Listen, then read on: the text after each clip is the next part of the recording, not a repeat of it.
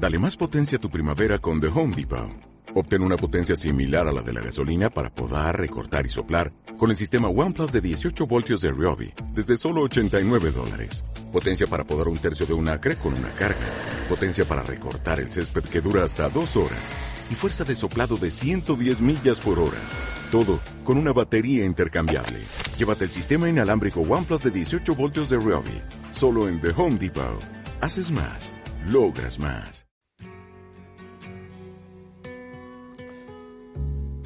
Bienvenido al Sudoku de Papá Zaragoza, 1 de junio del año 2022. Luis y Carlos Reula, dos zapateros aragoneses, en cuyas familias se introdujo el anticristo. Luis, te escuchaba ayer y te corté pensando, si los papás levantaran la cabeza. Afortunadamente nunca supieron lo que había, lo que había producido nuestra sangre prostituida por los padres redentoristas. ¡Qué horror! Bueno, pues continuamos el programa de ayer.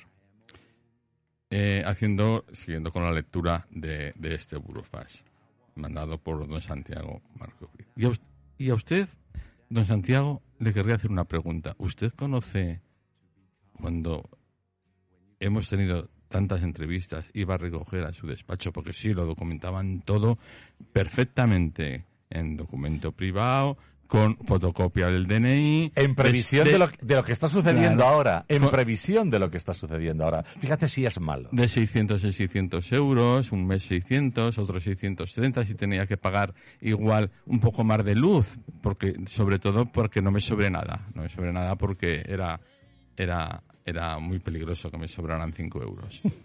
Qué. Y... Pero mi pregunta es a usted, que se la haré en persona porque usted me conoce y sabe que soy valiente para, para interrogarle y para preguntarle y quizá para sacarle los colores. Le haremos llegar este programa si quieres a él. Pues sí, se lo haremos llegar.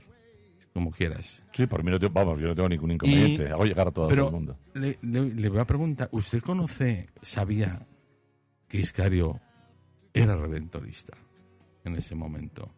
Y que estaba encausado en Roma. Que estaba encausado canónicamente. Y los abusos sexuales que habían ocurrido en Salamanca. Y que es un perturbado mental. ¿Cómo me engañaba? Ya le, dije el y que estaba suspendido para celebrar misa. Qué horror, qué horror. ya, ya le dije... Fiscales, qué horror.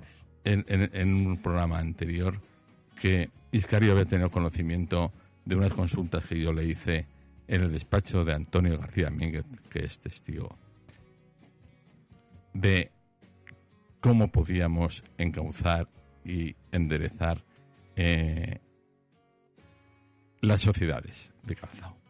Pero eso ya lo dejaremos quizá para otro momento. Pero usted conocía al cura y sabe cómo es.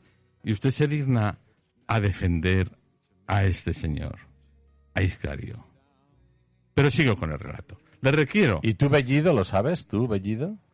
Le requiere asimismo en nombre de mi cliente para que proceda al abono de la cantidad que aduda en la misma, reflejada en escritura pública de reconocimiento de deuda e hipoteca sobre la vivienda de su propiedad en el citado inmueble, autorizada el día 14 de marzo de 2014 por el notario de Zaragoza, don José Manuel Martínez Sánchez, obrante al número 577 de su protocolo por un total de 98.608,43 céntimos de euro, en concepto de principal, habiendo vencido el plazo para que su pago se realizara el día 31 de diciembre de 2018. Perdona. Iscario. escucha, Luis, perdona que te interrumpa. Luego sigues. Os ruego a los que habéis conocido a nuestra familia a lo largo del tiempo, familiares, allegados, cercanos, trabajadores, proveedores nuestros. Os ruego que hagáis llegar esta barbaridad que estáis escuchando a la Fiscalía de Zaragoza. Esto es una vergüenza que vosotros, que nos conocéis, que habéis conocido la trayectoria de nuestra familia, lo maravillosos que eran los papás y nosotros y lo bien que nos llevábamos, que comíamos todos los domingos juntos, que es que estábamos todo el día juntos todos hasta que llegó este pervertido, no hagáis llegar a la Fiscalía y a los juzgados de Zaragoza que lo que ha sucedido en nuestra familia es una auténtica vergüenza. Este mismo, este mismo pervertido, violador y estafador. Mató a papá y a mamá. Y creyéndolo. Bueno, pues eh, te pregunto, Iscario, te pregunto, Santiago, de estos 98.608, 10.000 euros en efectivo se los atribuye que eran mm, entregados por José Antonio Reula Paul. Mira, casualmente, el único documento que no tiene cheque. Qué casualidad. Entregado en efectivo. Se lo apropia como propio, como suyo. Y te voy a hacer una pregunta, Carlos. No, si yo, si yo estaba de acuerdo con, con los Sí. papás para protegerte Sí, todo. sí, pero te voy a hacer una Pero- pero es pregunta. toda una vergüenza, hombre.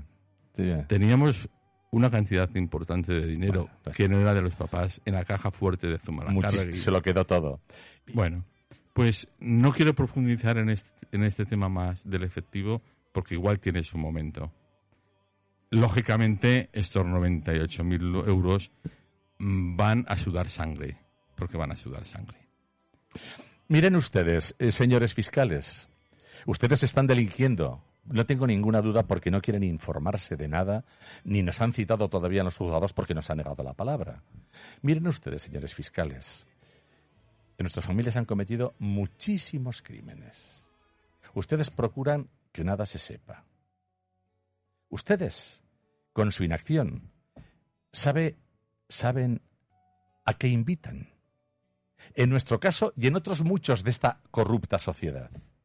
Ustedes son, por su inacción, por su pereza, por su cobardía, los que invitan a la violencia. Ustedes, el Poder Judicial. No me, darán no me harán nada, porque lo que digo lo voy experimentando en mi vida. Son terribles, acomodados. De no atender dichos requerimientos, me veré obligado, perdón, me veré obligado a ejercitar las acciones judiciales en defensa de los intereses que me han encomendado. Firmado Santiago Marco Briz. Te he interrumpido, pensaba que habías terminado. Nada, Eh, igual, es el colofón es- fundamental, es es, que es fundamental. Por eso lo escucho. Aquí están las amenazas eh, de judicializar un tema que evidentemente este programa va a ir a la Fiscalía esta misma tarde o mañana, vamos, no tengáis ninguna duda. Hasta mañana.